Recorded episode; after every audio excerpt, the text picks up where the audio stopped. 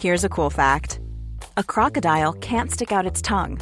Another cool fact you can get short term health insurance for a month or just under a year in some states.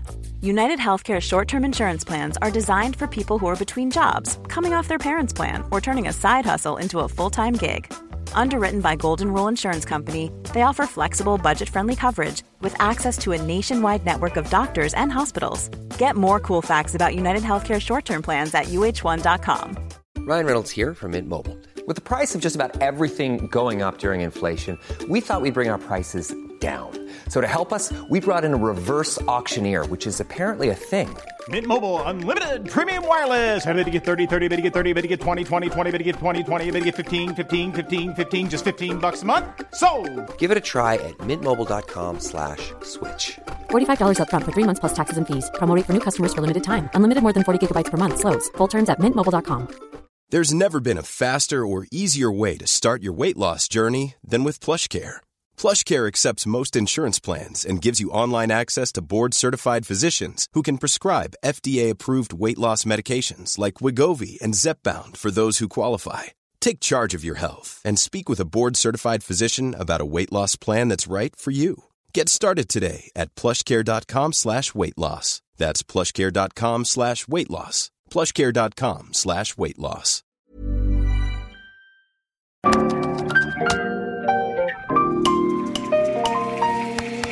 Bienvenidos a Isanaholic, el podcast que amplifica la conversación sobre la cultura de diseño y las industrias creativas a través de sus protagonistas. Soy Jorge Diego Etienne y quiero compartir contigo mi pasión por el diseño con los temas más relevantes en la actualidad y analizando objetos que han hecho historia o están marcando tendencia. Bienvenidos. Laura Noriega, diseñadora industrial, abarca el diseño de producto y interiores, así como proyectos colaborativos y de investigación en temas como cultura y sociedad, técnicas artesanales y territorio, experimentación de materiales, tendencias, innovación, entre otros. Diseña y dirige talleres con diversas temáticas alrededor del diseño, el desarrollo y las tendencias, en congresos, foros y universidades en México y el extranjero. Es directora creativa y cofundadora de Tributo, la marca de diseño mexicano hecho a mano, que con su catálogo de productos para el hogar genera una cartografía de la diversidad cultural y material en México. Sus proyectos, en forma individual y colectiva, han sido expuestos en foros y exhibiciones nacionales e internacionales. En este episodio, Jorge Diego y Laura conversan sobre su camino profesional, la búsqueda alrededor del mundo por su intención creativa, el diseño como una eficiente manera de identificar y resolver problemas, así como la generación de valor a través del diseño. Bienvenidos a un episodio, a una temporada más de Isanaholic.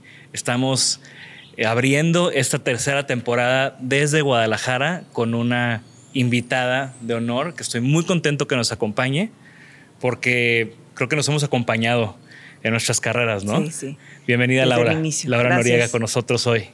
Muchas gracias por la invitación. Qué padre, bienvenido a Guadalajara. Qué bien que estés aquí. Pues ya sabes que me encanta, Sí. ¿no? Y siempre, de alguna manera, o en algún evento, o en alguna cosa, siempre coincido contigo cuando estamos aquí en Guadalajara. Claro. Y bueno, eh, para mí era importante que estuvieras en el podcast porque tú, como diseñadora, tu marca, tributo, tu proyecto, que me encanta, que lo conozco súper bien, pues también ha sido como parte de Designaholic, los hemos publicado desde que Designaholic era un blog, escribía de ti, eh, y nos conocimos y compartimos también como experiencias eh, que ya platicaremos Sí. más, ¿no? No al mismo tiempo, pero muy similares. Entonces, bueno, bienvenida Laura. Sí, mil gracias. Oye, Laura, Sí. ¿tú, ¿tú eres tapatía? 100%. 100%. De generaciones. de generaciones. ¿Y creciste en un ambiente creativo o cómo fue que llegaste al diseño? Eh, no crecí en un ambiente creativo directo, porque ni mi papá ni mi mamá son diseñadores o arquitectos. Mi papá es ingeniero y mi mamá este, estudió educación y letras. Eh, pero mi- mis, bisabuelos, en casa de mis bisabuelos sí se respiraba mucho el arte. Aquí en Guadalajara Aquí en también. Guadalajara, O sí. sea, de generaciones eres. Sí, él este, pintaba este, de parte de, de mi mamá, ¿no? Y de parte de mi papá, mi abuelito tocaba el piano. O sea, sí había este afinidad. Muchas afinidades. Este, también en casa de mi abuela siempre estuvo llena de artesanías, eh, muchos libros, mucha gente interesante que llegaba de visita. Entonces, de alguna manera, aunque no directa, indirectamente, este, pues tuve la, fortuna de estar eh, rodeada de una cultura muy interesante. ¿Y cuándo fue el momento donde dijiste... ¿Diseño? Diseño. Fue mi papá, en realidad. Bueno, siempre supe que quería estudiar arquitectura.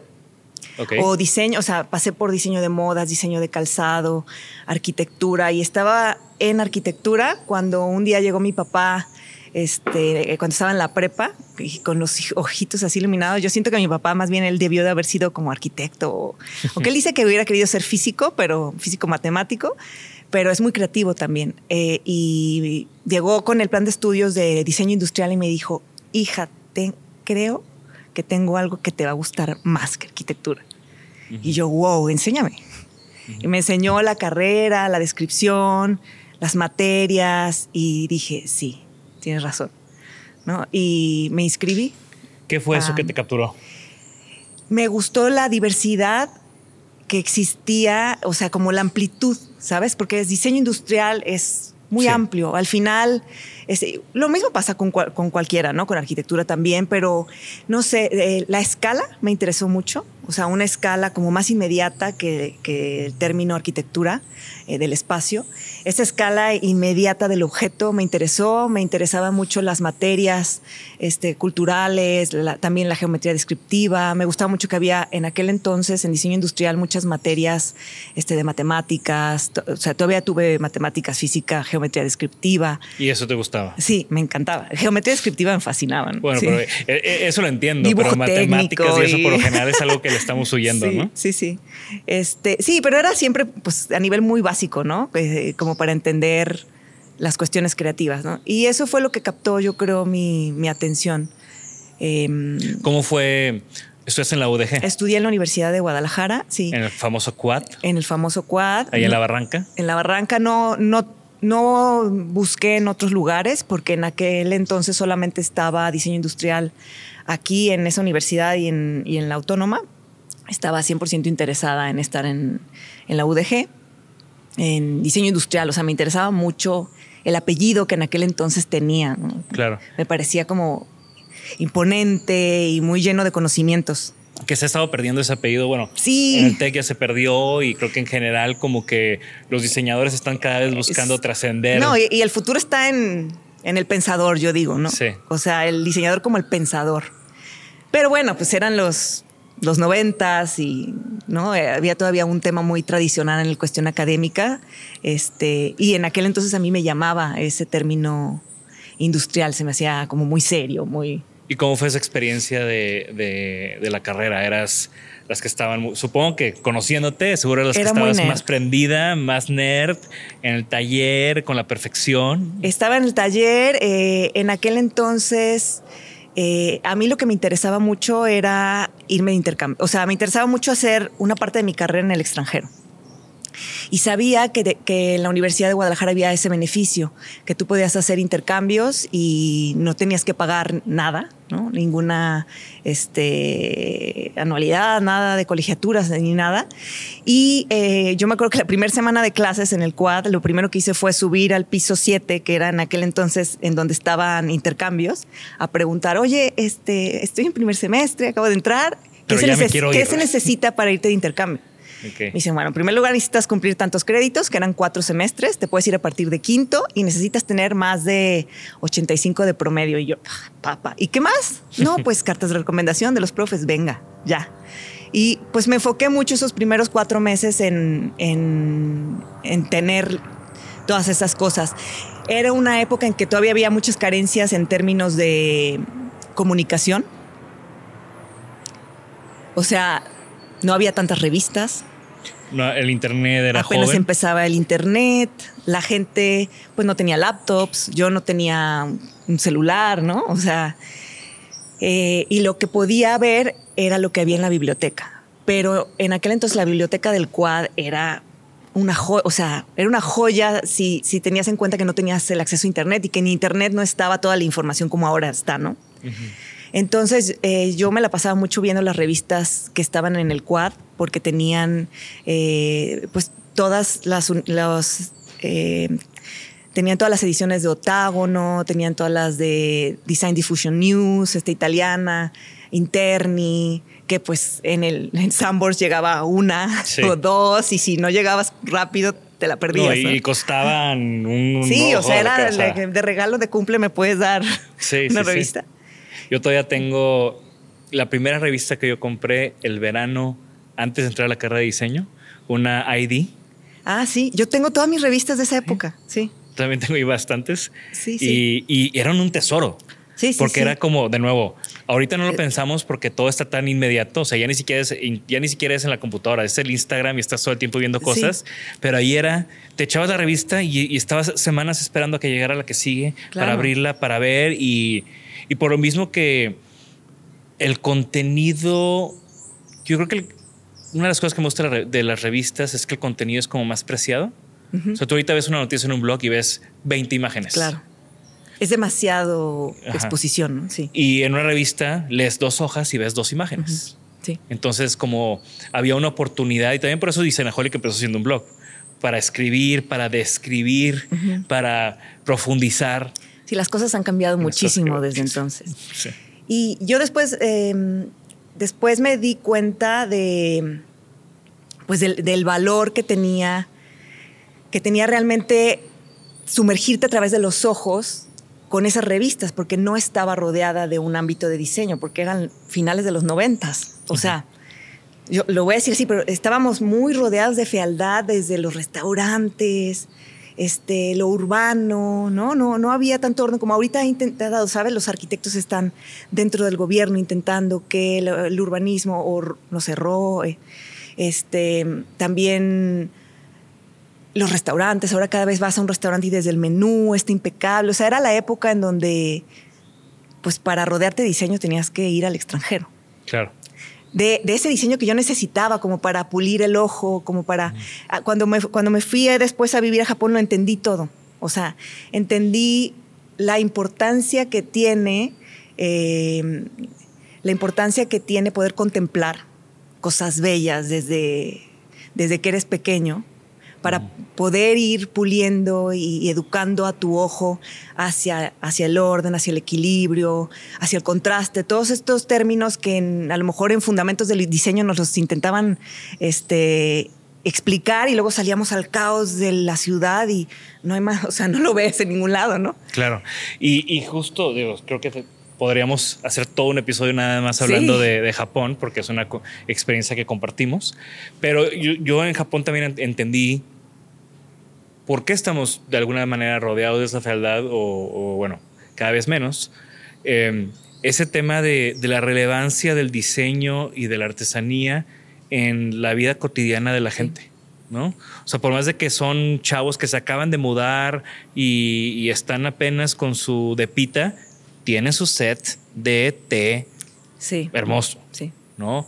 Por más de que es la estación de autobuses en el pueblo remoto, es, funciona perfecto, se siente perfecto, se ve muy bien, hay un orden, ¿no? Es que eso te da tranquilidad, te da calidad de vida. O sea, sí, eh, a, o sea, a través de todos estos años, desde que empecé a estudiar, como a entender, ¿no? Cómo, o sea, cómo se vinculaban todos estos conceptos con, con la verdadera necesidad de las cosas diseñadas más allá del... Del lujo y el flashiness. no, no, es que realmente, realmente es un derecho que tenemos. Es un derecho que tenemos a lo, a lo correcto, al orden, a lo equilibrado, a, a lo justo, a, ¿sabes? A esa, pues esa belleza, ¿no? El derecho a la belleza rodearnos de esa belleza para tener calidad de vida. Entonces tu intercambio fue a... Ese primer intercambio que hice cuando iba en quinto semestre fue a Barcelona a España. Hablando de orden y de belleza. Hablando de orden. Sí, en ese eh, Barcelona en aquel momento era súper trendy porque era la que tenía ondita, estaba empezando a, surgir pues toda esta mm, rehabilitación de, los barrios viejos. este, yo vivía en el barrio gótico, pero pues en el año 2000 este, todavía era la mitad, peligroso, mitad apenas está llegando la gente. Y, y por eso tenía ondita. Sí, por eso tenía ondita. Y me, encantaba toda esa, este, fusión, ¿no? Y era súper cosmopolita, todo el mundo estaba ahí.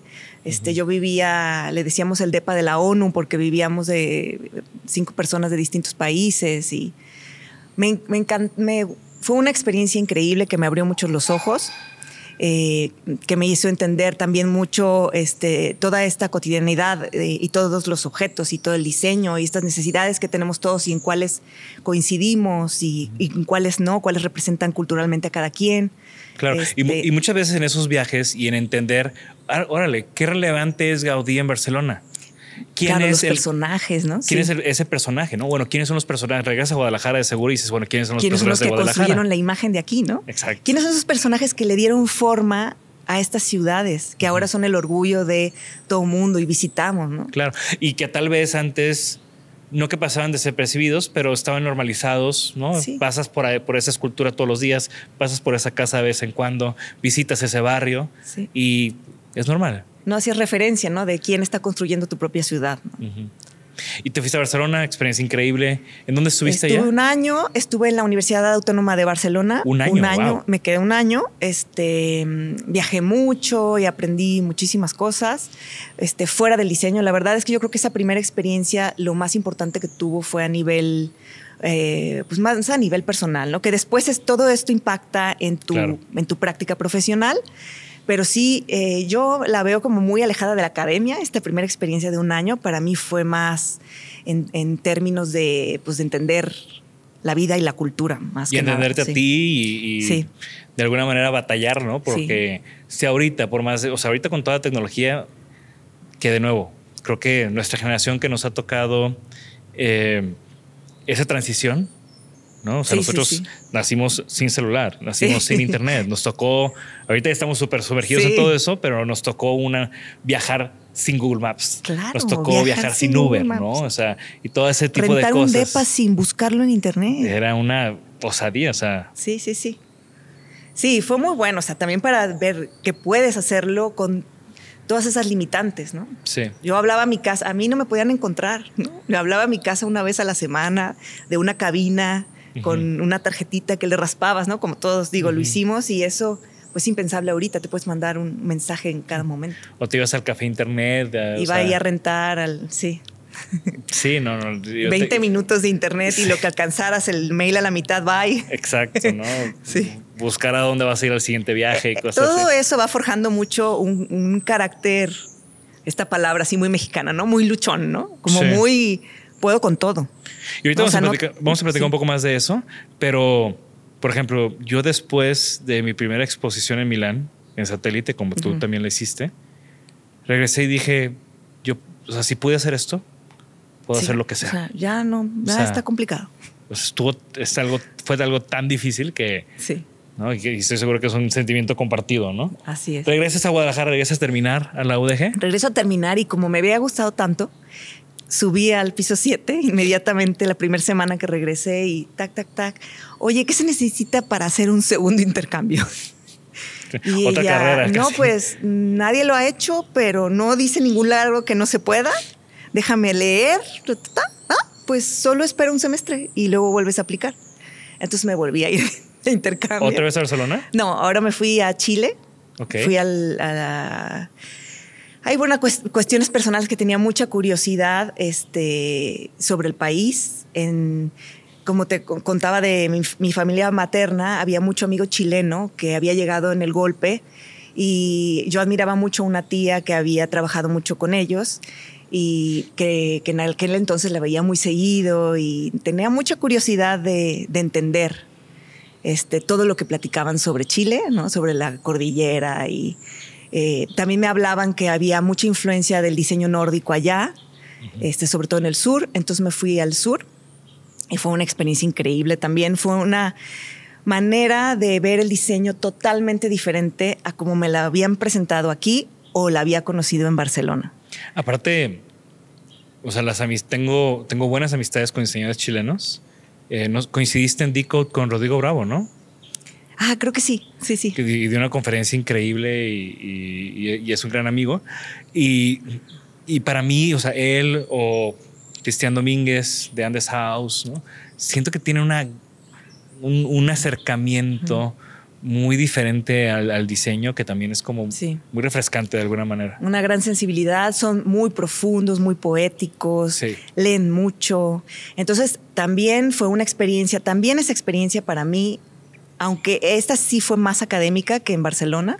O sea, en Barcelona me la viví viajando así, Europa, así como queriéndome comer el momento y la experiencia. Chile fue más contemplativa, ¿no? Porque estaba en un solo país, este, sí, viajándolo, conociéndolo y entendiendo también cómo el paisaje, la cordillera, esa conexión que tienen con la naturaleza, ese respeto de la naturaleza, este, también de esa, ese espíritu revolucionario que en aquel entonces los jóvenes todavía tenían, ¿no? Ese espíritu que, aquí, pues en México, pues no hay.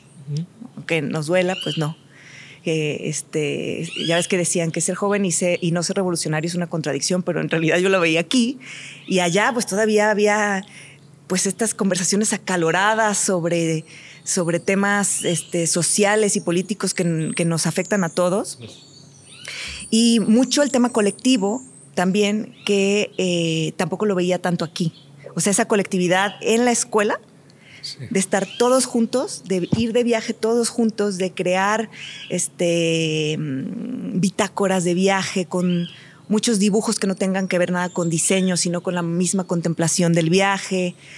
O sea, aprendí, digamos, otra metodología y otra forma de ver la práctica del, del diseño, también desde, la, desde el, el apoyo mutuo y la colectividad y los profes en aquel entonces, cuando yo estudiaba aquí, pues el, pues el profe era una figura más este, tradicional, ¿no? Del profesor que está allá. Acá eran, estaban ahí contigo, ¿sabes? En el chavos, más como es un poco ahorita. Y para mí fue también muy refrescante, ¿no? Sí, entendí también otra forma. Entonces ahí como que iba sumando una, claro. una forma más global de, de y ver tu identidad a través de esas experiencias, ¿no? Y, bueno, ahora sí ya regresas y te gradúas o... Regreso, me gradúo y empiezo a trabajar y digo, yo, o sea, después de haber vivido estas experiencias dije, yo no, no puedo todavía estar aquí, necesito volverme a ir. Yo no he acabado de aprender ni la mitad de cosas, ¿no? Este, y, fui a tocar la puerta otra vez. Oye, ¿qué necesito para una beca para... Eh, quiero hacer una maestría no, no hay becas para maestrías, que no sé qué, revisa por acá, por acá. Y yo, bueno, pero ¿qué se necesita? Y ya no, pues necesitas, en aquel entonces se necesitaban dos años de experiencia para, para poder aplicar a una maestría. Ahorita sabes que puedes entrar directo después de la licenciatura. Y pues me esperé esos dos años, estuve trabajando aquí en Guadalajara. Siempre me quedó el gusanito, me gustaba muchísimo hacer plantas y alzados. Y yo había aprendido a hacer plantas y alzados porque eh, cursé la una secundaria técnica en donde llevé dibujo técnico tres años. Y después llevé dibujo técnico en la prepa, entonces me encantaba. Este, y traía todavía el gusanito del diseño de interiores, este, no tanto así de la, de la arquitectura, sino más bien de la escala del, del alzado y lo que hay dentro de, lo que hay dentro de la, de la casa, ¿no? y el detalle, supongo. Sí, más, el, más hacia el objeto, pero sí, pues entendiendo la escala arquitectónica. Y estuve trabajando aquí en el ámbito del interiorismo, en, cocinas, en closets, en, exhibición, que sí es producto, pero es como más... Industrial. Más, es, sí es producto industrial, pero es una escala pues más espacial, ¿no? O sea, como ya yéndome un poco más arquitectónica y fue en esos dos años que decidí, porque todavía no sabía en qué quería hacer la, la maestría, que la quería hacer en arquitectura de interiores para quitarme ese gusanito, sobre todo porque yo quería estudiar arquitectura antes de diseño industrial. Y me fui a Milán. Estuve en Milán un año, eh, estudié en el Politécnico de Milán, arquitectura de interiores. Em, y estuve trabajando allá. Cuando llegué, como a los dos meses, ya tenía trabajo en, una, en un estudio de, eh, de arquitectura que hacían también interiorismo, que se llama Proyecto HMR, y aprendí muchísimo ahí, porque estaba estudiando la maestría al mismo tiempo que estaba trabajando en proyectos reales. o sea, me tocó hacer el interiorismo del headquarters de Campari, de Cisco System, de Milán, de gimnasios. Este, entonces, fue increíble porque además éramos como cuatro interioristas y todos los demás arquitectos. Y fue la primera vez que me, que me sentí además muy valorada, o sea, que, que sentí que se valoraba mi opinión y que se confiaba en mis decisiones. Porque nadie me revisaba, ¿no? O sea, yo llegué a hacer layouts, este, distribuciones de plantas y yo, ¿y a quién se la llevo para que me revise? ¿No? Y ya, no, no, pues ¿Al cliente? ya, ya está. Y ya, y Laura prepara la presentación al cliente. Yo me, presen- me preparaba los PowerPoints, porque en aquel entonces se hacían todos en PowerPoint. Una vez llegó el capo proyecto, el jefe de proyecto, este, Laura, a regañarme, ¿no? Después de una presentación.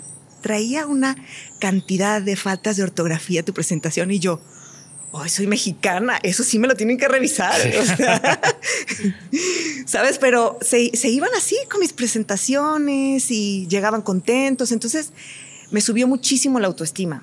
Además de estar Muchísimo. en una capital De diseño. mundial de diseño, vivir la feria, No, estando ahí, ahí. a cada cafecito, barecito que salía, estaba rodeada de creativos, porque siempre todo el mundo era arquitecto, artista o diseñador o no, entonces también fue una experiencia muy muy bonita a nivel personal y a nivel profesional, pues este súper valiosa, ¿no? También sobre cómo funcionan los estudios. Este estudio donde yo trabajaba eran noventa y tantas personas, o sea, era un estudio muy grande que tenía Wow. oficina también en China. Me tocaba ver los master plans que llegaban, entonces estaba fascinada, no tenía ninguna intención de regresar a México. ¿Y entonces qué pasó? No lo sé, algo pasó, que regresé a México, este, extrañamente, sin una razón. Simplemente un día decidí regresar y cuando regresé me topé con unos años medio de depre porque no sabía en dónde podía encajar, ¿no? Me había ido como diseñadora industrial, habría regresado como arquitecta de interiores y no encontraba mi lugar, no encontraba ese proyecto que, que quería trabajar. Empecé a trabajar en, en diseño de interiores aquí y después empecé a dar clases con Rami. Este, Con Ramiro Estrada. eh, con Ramiro en, en el TEC. Ok. Cosa, yo no quería, así yo no, yo no, no quiero. Ya estaba dando clases en el Quad. Cuando regresé, este, al final sí me gané una beca eh, para hacer la maestría y tenía que regresar a dar las, las mismas, el mismo tiempo que obtuve la maestría, te- digo, la beca, que fue un año, tenía que dar clases, ¿no? Pero pues no hay plazas, ¿no? No hay plazas para en, en la Universidad de Guadalajara para que yo entrara, pero me puse necia que yo tenía que tener una razón por haber regresado y que tenía que ser, pues, pagar mi maestría. Entonces tenía que dar clases en el cuadra como del lugar. Por fortuna, una maestra se fue de doctorado y me, y me dejó su, su salón y empecé a dar clases ahí. ¿no? Eso, empezar a dar clases para mí fue como volver a estudiar diseño industrial en otra época, con otros ojos. También fue una experiencia increíble. Y además, cuando entré a la universidad public- privada, todavía mejor, porque estaba dando clases en las dos al mismo tiempo. Entonces, era como tener dos carreras de diseño industrial con dos métodos, con dos ideologías distintas, con estudiantes diferentes, porque los dos eran muy distintos. Sí, los mis perfiles alumnos, son dif- los perfiles eran muy distintos, mis alumnos del quad, o sea, igual de talentosos, pero pues tenían realidades muy distintas. Este, y también fue muy enriquecedor para mí esa época en la que estuve dando clases seis años. Estuve dando clases primero cuatro años en las dos universidades, eh, al mismo tiempo que hacía proyectos. Y fue cuando empecé a meterme al producto de nuevo eh, y surgió todo muy espontáneo por una cuestión de, em, de un em, pues de observar algo muy personal. ¿no? O sea, empecé a recibir visitas de compañeros eh, con los que había vivido en el extranjero y em, querían comprarse algo y no encontraban y yo empecé a entender lo que buscaban, ¿no? O sea, querían algo típico hecho con materiales de aquí, que se viera que era mexicano, pero cuando los llevaba al mercado, pues no les gustaba nada, ¿no? Pero Claro. además éramos muy jóvenes, teníamos veintitantos años todavía y pues, mm, ¿de qué me sirve un molcajete? O sea, no lo voy a cargar, ¿no? En mi maleta, para empezar. Es Y que no bonito está, pero no. Y yo empecé a observar todo esto y empecé a notar que existía, eh, pues existía esta necesidad desde, desde un mundo más joven, más contemporáneo. Y también existía una necesidad cuando llegaba a los talleres, este, pues de reactivar, ¿no? Porque me tocó llegar a muchos talleres en calidad de abandono, otros talleres que me, que me recibía el, el, abuelo y ya no trabajaba y el hijo y el nieto ya no les había enseñado la técnica. Entonces empecé a hacer anotaciones de lo que estaba ocurriendo, ¿no? La discontinuidad generacional, la pérdida de calidad en los objetos. Yo, por ejemplo, este, tenía, veía en casa de mi bisabuela esas piezas, ¿no? De la misma técnica que estaban finísimas y ahora la veía en el mercado que sí era la misma, pero estaba como hecha más a la carrera, sin tanta conciencia, como se entendía cómo se había desvalorizado ese proceso y por esa urgencia de rebajar el precio de esa pieza, pues ya no se le tomaba tan, tanto tiempo, tanta delicadencia a la calidad como para alcanzar un, costo, ¿no? Este, y en ese momento dije, esto es mi... Cuando la gente me pregunte, ¿por qué regresaste? por eso, ¿no? O sea, tengo que tengo que hacer de mi regreso algo realmente importante porque no tenía una verdadera respuesta, ¿no? En aquel momento no lo sabía por qué. Entonces ya tenía dos, ¿no? Que estaba este, muy interesada en demostrar que el diseño podía ser una herramienta para generar un beneficio en este sector eh, artesanal que tanto admiraba y cultural y que además ese sector formaba parte de toda nuestra identidad, que decía, bueno, si yo voy a Barcelona y veo Gaudí y no sé qué, y, y en Chile tal cosa, pues aquí es esto, aquí es esto y pues necesita que le metamos mano y estoy, y estoy segura que el diseño y sacándolo de contexto, del contexto del mercado, del contexto del tianguis, este, puedo empezar a generar un cambio. Claro, y más siendo Guadalajara y Jalisco un paraíso estaba rodeada. De, artesanos, ¿no? Había como tenías acceso. Tenía acceso muy directo. Claro. Tenía acceso muy directo además porque mi papá es de Sayula, Jalisco, de donde es el, el cuchillero más importante de México. Cuchillero al que yo visité desde que era niña. Y, mi, y que mi papá admira y adora y siempre nos llevaba a, y me enseñaba los cuchillos que se compraba y que me enseñaba que el filo, que el... O sea, eh, fue muy fácil poder realizar esta primera experiencia. Llegar a, la primera puerta que toqué fue la suya y se oh. me abrió así. Ahora entiendo. Sí. Yo siempre, a mí siempre me, me, da mucha curiosidad. ¿De por qué? No? Que por qué habías diseñado cuchillos. ¿Por qué cuchillos? O sea, me encantaban, pero, pero se me hacía como un objeto de que fuera de mi radar de objetos por, por diseñar, ¿no? Claro, claro. Y estaba también del mío. Y cuando lo hice fue, ¿cómo no lo había pensado antes? Exacto. Y también dije, ¿cómo es posible que yo pasé toda mi carrera, que es cuatro años, y nunca hablamos de, cultura ni de, ni de procesos tradicionales que son, pues, el antecedente del proceso industrial, ¿no? O sea, eh, yo había visto en la escuela eh, plásticos y metales y maderas, pero no sabía absolutamente nada más allá de eso. Claro. Y, siempre de un, acercamiento teórico ingenieril. Claro, también desde ese punto de vista de ahorrar y ahorrar en la materia prima. o, yo me acuerdo de los libros que te decían de la aleación del aluminio y cosas que, o sea, sí, información muy importante, pero que al final no, no terminaba en un proyecto o en un producto, ¿no? Encuentras tu motivo encuentro mi motivo. Para regresar a México. Imagínate a un diseñador que se le abre la primera puerta y la curiosidad que te da, dices, no manches, quiero más. Porque no, no, yo no había podido llegar a tocar la puerta del, del de inyección de plástico con esta facilidad y poder realmente ver un producto que yo había diseñado. ¿No? Yo creo que también de esa, por eso me alejé al principio del producto, porque el interiorismo era más fácil de verlo ejecutado inmediatamente, ¿no? El producto era como, uy, una cosa de cinco años de planeación y va a haber, ¿no? Y de aquí a que yo pueda vender los 100 cuchillos que necesito para que el cuchillo tenga un precio que sí me lo vayan a poder comprar, ¿no? Sí, sí, sí. No, y hablo de, también de los productos industriales, los hechos industriales, ¿no? Pero esto era como, wow, estaba fascinada me compré el libro inmediatamente de grandes maestros del arte popular mexicano. Y tiene un, tiene, una, tiene un directorio al final, un directorio, este, pues un libro que se editó en a finales de los noventas, cuando, justo cuando yo entré a la universidad. Y no lo conocí hasta el 2008 que regresé a México. este, y agarré y así em, tomé el directorio y donde me iba gustando me iba yendo los fines de semana.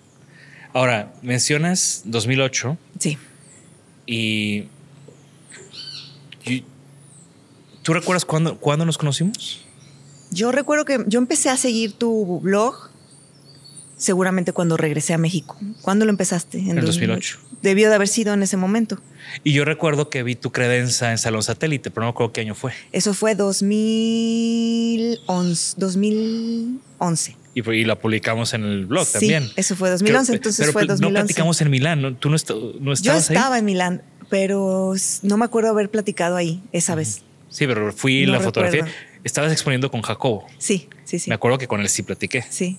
Nos, nos turnábamos. Entonces, Claro. cuando estaba él, no estaba yo. Ok, Y cuando estaba con yo, razón. no estaba él. Sí. Pues es que hay que ver todo lo demás que no, hay. y es que además vas y quieres ver todo. O sea, ir a la feria no solamente es exponer. Digo, ya cuando vas como expositor serio, pues ya se te va así. Pero a esa edad, que también querías pues empaparte el ojo de todo lo que estaba ocurriendo, pues sí, era, es muy bueno dividirte porque entonces puedes gozar de las dos cosas, ¿no? De exhibir y de, y de ver. Y siempre es una sorpresa. O sea, yo recuerdo la primera vez que fui a la feria fue en 2008. eh, justo recuerdo haber visto a Anel ahí. Recuerdo, ya platiqué en un episodio con, con Ceci de- de- y con Ricardo también de esa experiencia, Sí. de verlos y de ser un estudiante de diseño y, y viajar del otro lado del mundo y ver a mexicanos del otro lado del mundo. Sí. Y era como que Wow, yo tengo sí. que estar aquí también. Sí, sí, sí. Eventualmente yo voy a estar ahí también. Y yo la primera vez que fui nunca vi mexicanos, porque yo la primera vez que fui fue en 2004. Ujú. Y en 2004 todavía la feria se hacía en Loto Fiera, Sí. todavía no se hacía en Ro.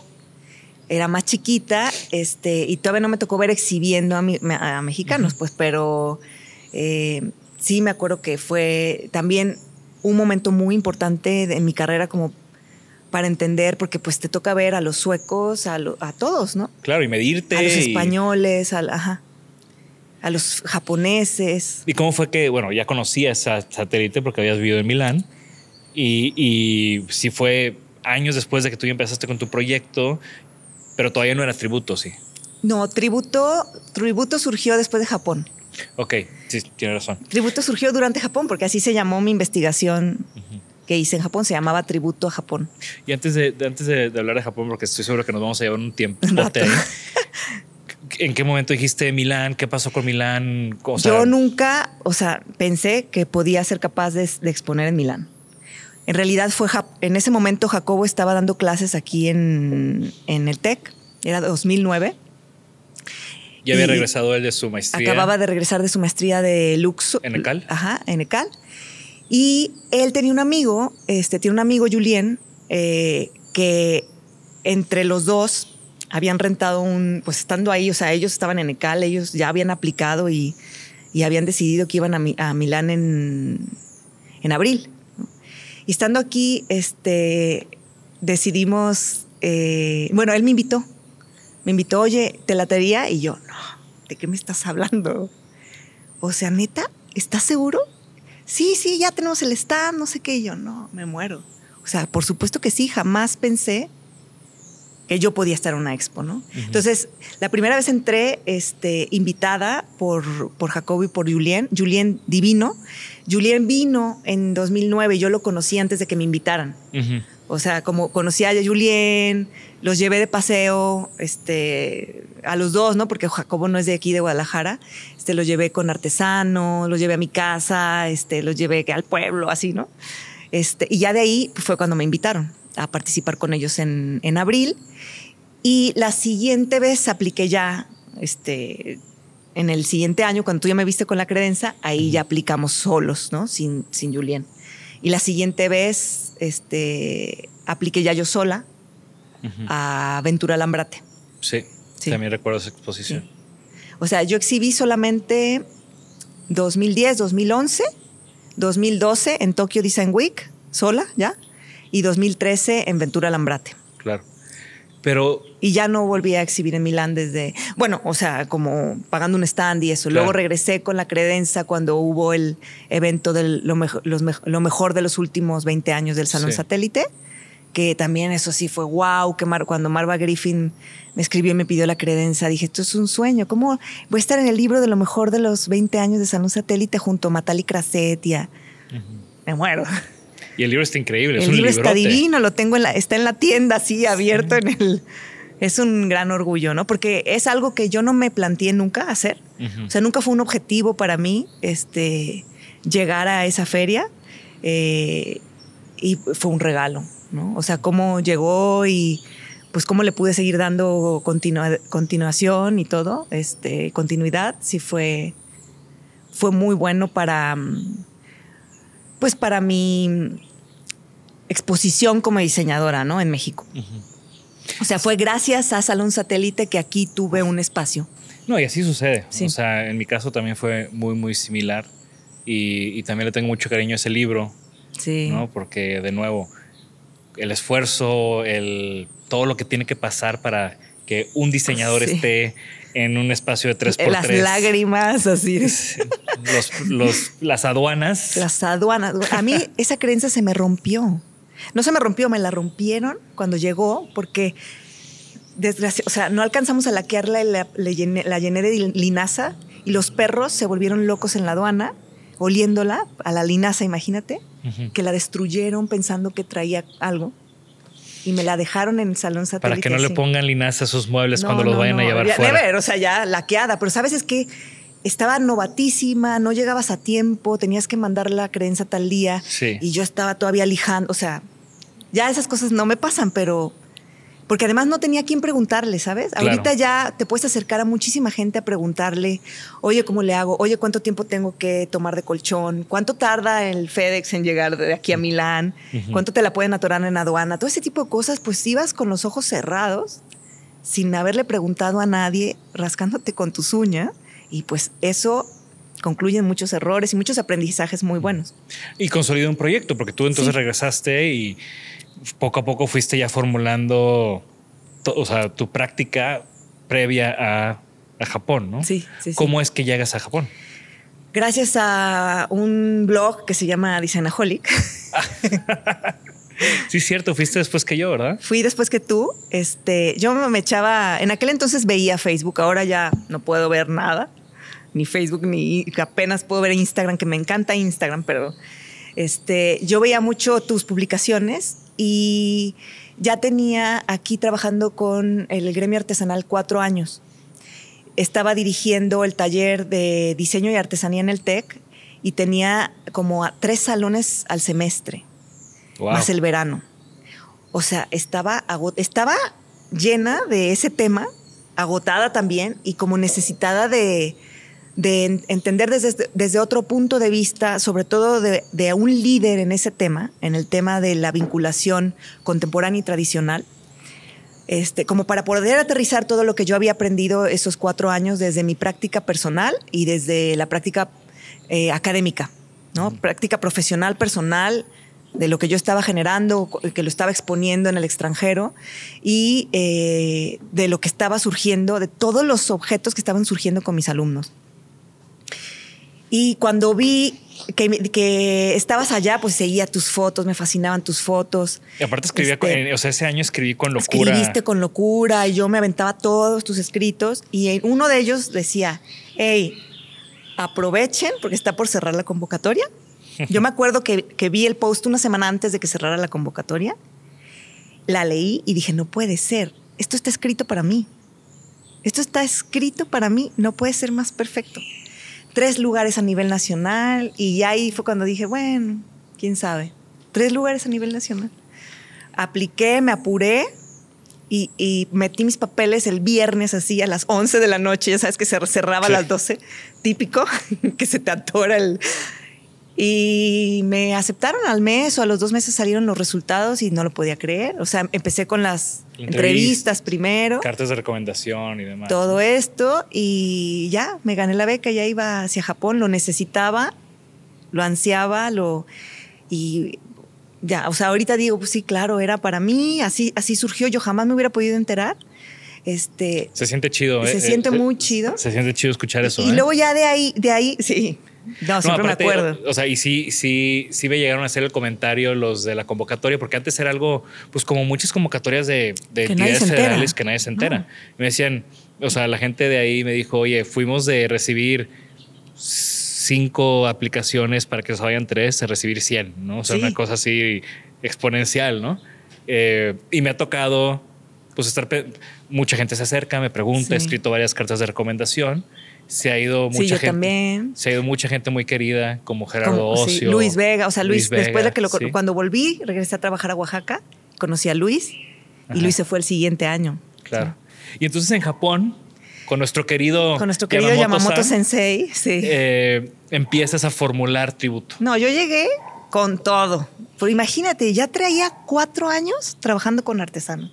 Yo traía una metodología y además no yo solita, o sea, me aventaba grupos de 60 alumnos revisando este, proyectos y procesos de producción y plano, na, na, na, que traía un ritmo muy de mucha chamba y, y ya tenía, había tenido las otras experiencias internacionales y yo, para mí era como un helado que se me iba a derretir. O sea, ya sabía que no es para siempre, ¿no? O sea, dije, tengo ocho meses para hacerlos valer muy fuerte. Y esa es la actitud que tienes que tener en ese tipo de convocatorias. ajá, o sea, y este es mi helado y se, y se me está cayendo ya desde el minuto uno, Mi ¿no? helado de matcha. Sí. Y entonces llegué con todo. En la primera, llegué ya con un stand en Tokyo Design Week. Y cuando llegué a mi junta con Yamamoto Sensei, le dije, me dice, bueno, cuéntame tu proyecto. Y aquí, tas. yo, mira, ya visité, porque todavía, yo ya había empezado mi investigación antes de llegar a Kioto. O sea, había empezado a viajar a los talleres artesanales desde antes Sí, los meses que de el empezar oficialmente, el mes que estuve estudiando japonés, Sí. marzo y abril. Y no, yo ya traía, Yamamoto empezó a decir, no, tienen que visitar esto. Y yo, ah, sí, ya fui. Tienen que visitar esto otro, ya, ya fui. Y él me empezaba a ver así como, ¿qué le pasa a esta vieja? ah, sí, también ya fui. Y ya al final era como, a ver, ¿me puedes explicar tu proyecto? Y yo, sí, es que quiero hacer esto, quiero visitar todo esto y quiero hacer colaboraciones con todo esto. Ujú. Y lo que salga, lo voy a exponer en, en noviembre en tal stand. Ya lo tengo, ya me aceptaron, así en Tokyo Design Week. Y él era como, wow, wow, wow. Bruto. Este, porque además sabía que ya iba a es- desperdiciar mi tercera oportunidad del Salón Satélite. Claro. Porque te acuerdas que puedes exhibir tres años seguidos. Yo había exhibido este, el 2010, el 2011 y ya no iba a exhibir el 2012. Entonces dije, necesito este año continuar con el mismo discurso, ¿no? Claro. Yo sí me eché los tres años y. Seguidos. Porque sí, la continuidad es importantísimo. Sí. Y, y- y no tanto, bueno, o sea, sí es importante un solo evento, pero la continuidad de estar presente en, en eventos internacionales, en eventos de en ferias, o sea, yo sí creo que es muy importante y, y lo veo en, en marcas exitosas como la tuya, continuar con la, o sea, tener continuidad con la presencia, Sí, ¿no? sí. Y que la gente sepa que sigues Que ahí ahí, sigues sigues, trabajando, sí. sigues produciendo, hay cosas nuevas, hay cosas pasando, ¿no? Sí, sí, sí, súper importante. Entonces, Y ese año fue donde hiciste esta hermosa silla. en donde sí hice muchas cosas. Este, trabajé eh, con bambú, este, pero en clases así con el maestro de bambú más importante, este, que estaba en Osaka. Visité a los cuchilleros de Osaka también. O sea, me visité ¿Hiciste cerámica en todo. Kiyomisadera? En Quillomisera hice cerámica, pero porcelana. Este, Y hubieron proyectos que no alcancé a terminar porque también pues era muy ambicioso de mi parte, que era abarcar tanto, este, siendo yo así, la, di- la estudiante, ¿no? Mexicana, mujer, este, quería hacer demasiadas cosas. Claro. También, Yamamoto Sensei me llegó a decir, Choto. Chot tomate kudasai. este, dijo, también tienes que disfrutar. Y yo es que estoy disfrutando. Sí, sí, sí. No, no, pero disfrutar sin hacer nada. Vete a tomar un café, a tomar un, a un helado de matcha, a Yo creo que, yo creo contemplar que el Yamamoto estaba, estaba como. No estaba acostumbrado a eso, porque nosotros también, o sea, Kitsia y yo, pues Sí. imagínate, Kitsia y yo, Sí. un año antes, también estábamos También, así, así, como locos, queriendo hacer todo, ¿no? Y, y lo mismo, ¿no? Nos querían frenar y nosotros, no, es que estamos Sí. aquí ocho meses, tenemos que o sea, exprimir. hay que hacer O algo. sea, preséntame este, quiero ir acá, quiero ir acá y, qué más, ¿no? Sí, sí. Y también, eh, gracias a un post tuyo, también conocí la fábrica de, de Maruni. Ujú. Eh, y todavía tengo relación con Kodasan, Ah, que es tipazo. tipazo. Siempre que voy a- siempre que voy a Milán, Milán, yo también lo toco base con saludo Con. y todo. Este y no, pues la verdad fue una experiencia increíble. También continúo en contacto con mucha gente que Sí. conocí allá y aprendí muchísimo y entendí muchísimo de que iba, o sea, también me sirvió para reforzar que iba por buen camino. O sea, que todas ide- esas ideas que traía no estaban No estaba equivocadas, no estaba loca y que no era, como también me decía mucha gente, que no era rentable y que no era no sé qué. Y como allá encontré cuál es el esquema, cuál es este paralelismo que tiene que seguir, este respeto por lo tradicional, en donde no, que hay que cuidar, ¿sabes? Que no hay que tratar de borrar para que llegue la modernidad, sino paralelamente de qué manera se construye otra ramificación, ¿no? Ujú. Que, que no tienen ninguna intención de, eh, de opacar la otra, ¿no? La tradición, sino que simplemente este, pues es una, una cuestión que necesita generarse para seguir creciendo. ¿no? Y mm, regresé también pues revolucionada con este proyecto en donde ya pues había un discurso muy sólido, una filosofía. Es ahí donde surgieron, en, en esta investigación surgieron todos los eslogans de tributo, que es Hans Poetry, eh, emocionantes viajes a través de la ar- arquitectura, de la, perdón, emocionantes viajes a través de, eh, de la artesanía. eh, y rendir tributo por medio de objetos a la poesía de las manos. O sea, eh, y eso fue gracias a Luis Vega, que después lo, re- lo, lo tomó de una entrevista que alguien me había hecho, que yo a veces hablo y digo cosas y "Uh, no las escribí, no, nunca más. Eso lo dije yo. Yo lo dije así. Me pasa. Y, y Luis, cuando regresé a México, me llegó otro regalote de la vida, porque no sé si te pasó, pero da una depresión post-Japón. Claro. O sea, después de venir de tanto orden, de tanta belleza, que mucha gente puede no gustarle, pero a mí me fascinaba porque soy estructurada. Este, yo estaba comodísima ya, me parecían perfectas todas las reglas. A mí yo, Todas. yo sentía que el día duraba 36 horas. No, yo también, o sea, me alcanzaba más la vida. Era, era feliz en mi bicicleta para todas partes. Yo creo que ha sido el año más bello de a, nivel así personal, de algo que haces tú solo, y, que, y, y también, más bello así, más y es eso. ¿no? Como que esa soledad está Sí. también súper interesante, muchísima reflexión.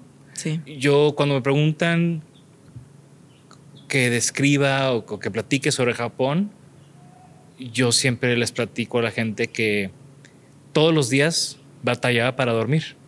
Así, porque mi me sueño te da, costaba ¿no? y porque me costaba y mi cabeza estaba de que no manches que fuiste a un taller donde llevan 400 años haciendo budas de madera.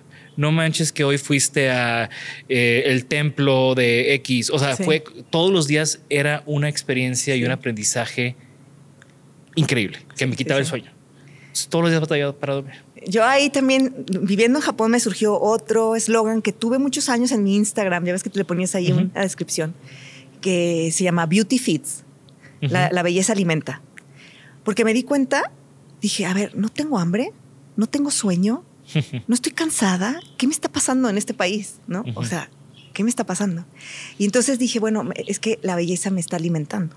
Sí. O sea, la belleza alimenta y eso está siendo suficiente. Obviamente no es que estuviera pasando hambre ni nada, pero realmente no necesitaba nada, ¿sabes? Necesitaba menos de todo. Claro.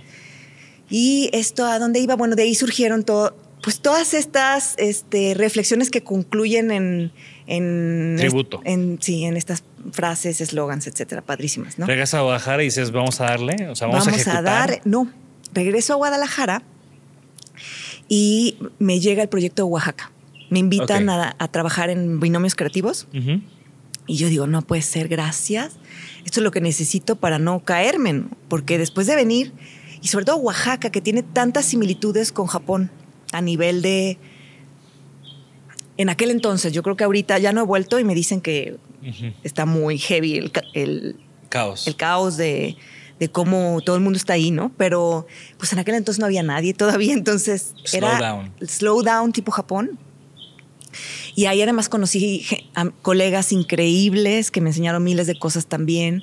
Este, pues ahí conocí a Ale Villegas, a, a Luis Vega, eh, a Justina, a muchísima gente, muchísima gente divina que no sigo enlistando para no se me vaya ninguna. Y fue un año maravilloso que concluyó en, en una exposición en, El abierto. en el abierto y en el Museo del Eco. Sí.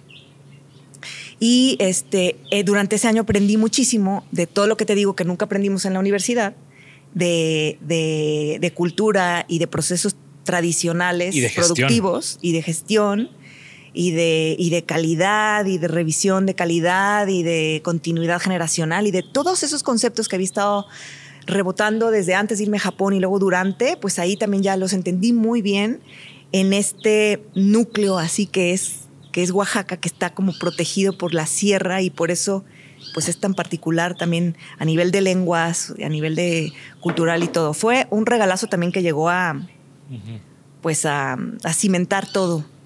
Y ahí eh, mi hermana estaba viviendo en Argentina, estaba haciendo un máster y Gaby fue la que me decía, Laura, es que tú aquí tienes una marca, ya tienes el logo, tienes los eslogans, tienes la colección, tienes que vender esto. Y yo no, zafo, no tienes idea de lo que es tener una marca, o sea, ¿cómo? ¿Sabes? Inventarios, este, stock, control de calidad, producción. Este, no, no, me vuelvo loca, no puedo. Y Gaby, a ver, préstamela, préstame todo lo que hiciste y yo la hago mi tesis de maestría.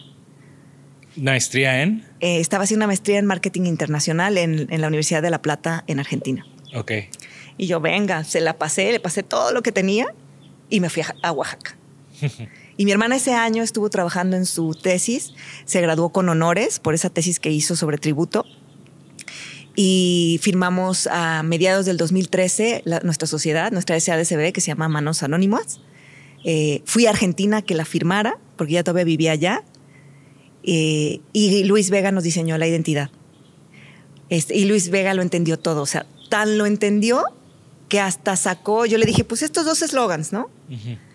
Hasta sacó nuestra, pues la filosofía completa y cuando me la entregó así, lagrimitas. ¿no? Yo vi a Luis en las nieves estas que están en la Roma, unas nieves de garrafa, Ujú. no sé si te acuerdas, este, en el Roxy. Ahí nos quedamos de ver porque yo volé a, volé a Ciudad de México y en la noche volaba a Argentina. Lo vi en la tarde, ahí me entregó la, la- el diseño. enseñarle a tu hermana enseñarle a mi a hermana cuando fuéramos a, a firmar las SA. Y cuando, cuando vi le dije, no puede ser, o sea, me agarraste toda la onda de todo. Sobre todo que le dije, y qué bonita frase, y me dice, tú la dijiste, Lela. y yo, ¿dónde? En una entrevista, me la encontré en internet en una entrevista y yo, no manches. Aparte es increíble también que Luis continuó por ese camino de también de la artesanía, también de su- con su experiencia Sí. en Japón. Y luego de- pasaron años y después en 2016, cuando él quiso separarse un poco de la producción, que me dijo, Lau, ahí te va mi engobe y mi silla, prodúcelas para tributo también. Es un regalo. Claro.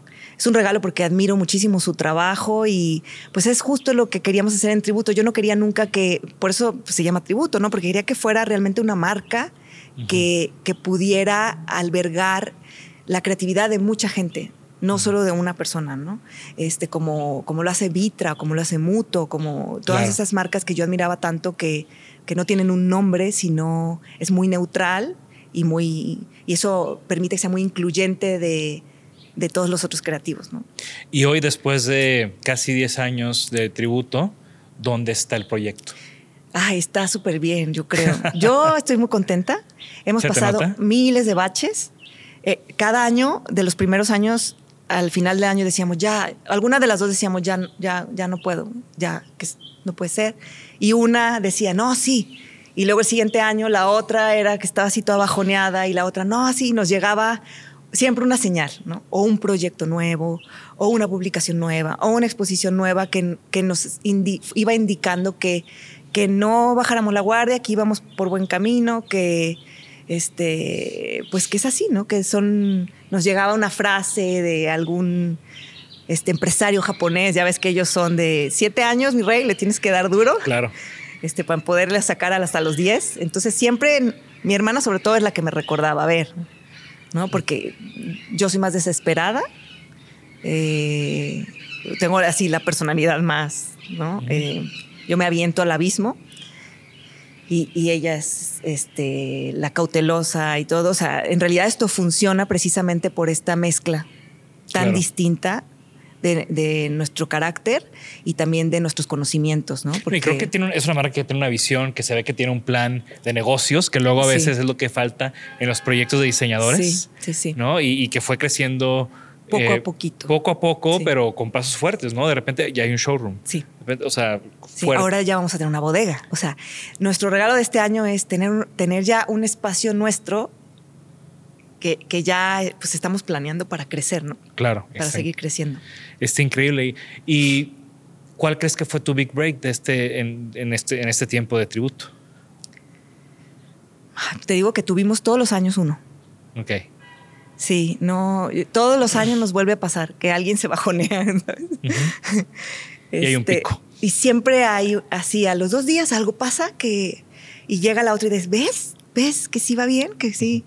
Y aquí yo, o sea, yo tengo que agradecer también a todo el gremio que nos ha apoyado muchísimo, todos este, nuestros colegas arquitectos interioristas que en realidad es, son ellos los que le acaban de dar este, la continuidad a todo este trabajo. ¿no? Porque son ellos los que especifican para llevar todos estos productos a los proyectos y a la gente, a la gente Claro. común. a- ¿no? Entonces creo que son este, importantísimos eh, que hayan empezado a confiar, porque pues muchos, muchos estaban acostumbrados siempre a especificar marcas internacionales, etcétera. O sea, y fue eh, muy. eh, Sabemos que es fue una decisión, ha sido una decisión arriesgada para todos ellos, ¿no? Decir, ay, pues voy a especificar a la mexicano y a ver si no me, al rato tengo problemas de calidad y no sé qué, ¿no? O sea, agradecemos muchísimo la confianza que nos tuvieron y que nos siguen teniendo y que y ese compromiso que tienen en seguir apoyando el gremio, ¿no? Ahora veo Claro. como un gremio que está trabajando juntos, es un es un engrane que está avanzando porque estamos todos como en el mismo canal. ¿no? Sí. O sea, no es la chamba de uno, es es el trabajo de, de muchísimas Y personas. las relaciones que se construyen cuando estás en la, en la misma trinchera. Sí, sí, sí. ¿Y algún aprendizaje de, que quieras compartir con nuestra comunidad? Pues sí, ese aprendizaje, sobre todo la paciencia, ¿no? Y la paciencia y el, y el invertir el los primeros años en entender que si quieres verlo crecer, le tienes que invertir muchos años, ¿no? Y mm, para eso, bueno, en el, en el mundo empresarial y administrativo siempre tienen muy en cuenta todos estos empresarios japoneses que dan pues muchas conferencias sobre pues lo que hay que pensar, ¿no? Para real- realmente, y, son un ejemplo, hay empresas que tienen mil años. Em, Este, como el otro día vi en un post de el hotel más viejo del mundo, que llevan, no sé, cuarenta y tantas generaciones llevándolo.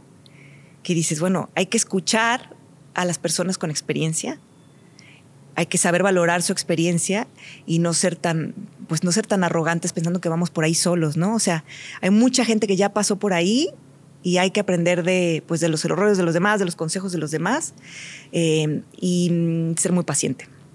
Increíble. ¿Tienes algún sueño? Pues sí, tengo muchos. Todavía quiero hacer miles de cosas. Digo, ay, apenas tengo 42. O sea, sí, la verdad digo, wow, te- tengo 42 apenas. O sea, puedo hacer mil cosas, ¿no?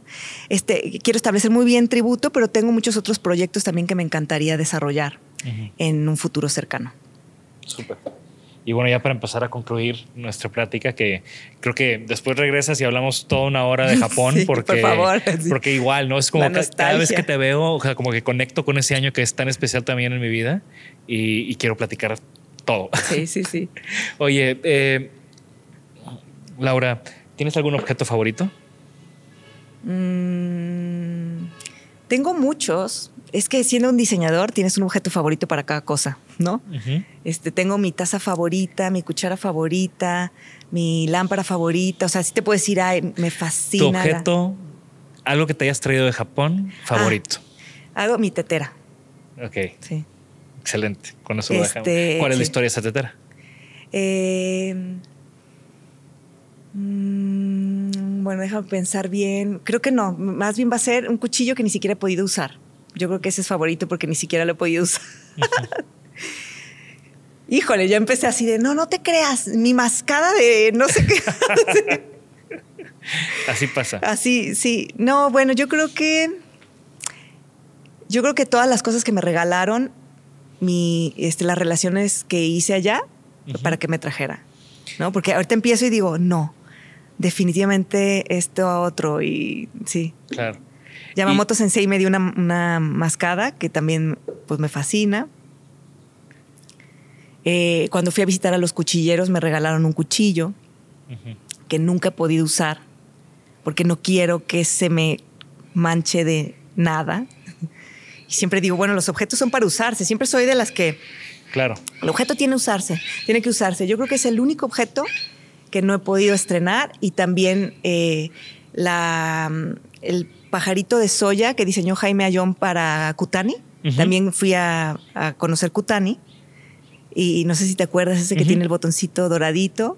Precioso. Ese Sí, no, ya empecé y dije, no, olvídate. Vamos a cortarle ahí. Sí. ¿Y alguna recomendación que tengas para, para nuestra audiencia? ¿Algún libro, podcast, música, documental, lo que sea que te esté nutriendo recientemente? Mm, mm, mm,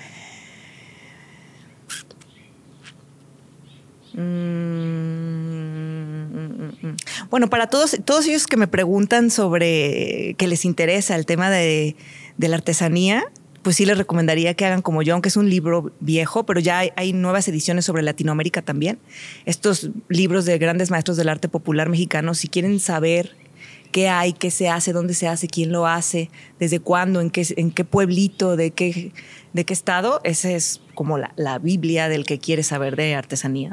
Claro. Y este, si les interesa mucho el tema también a nivel internacional, el artesano desconocido de Yanagi también es muy bueno.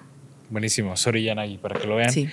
Laura, muchísimas gracias. Gracias. Como siempre, disfruté bastante platicar contigo. Gracias, yo eh, también. Me duele tener que cortar esta conversación, em, pero bueno, creo que eh, da, da para mucho más.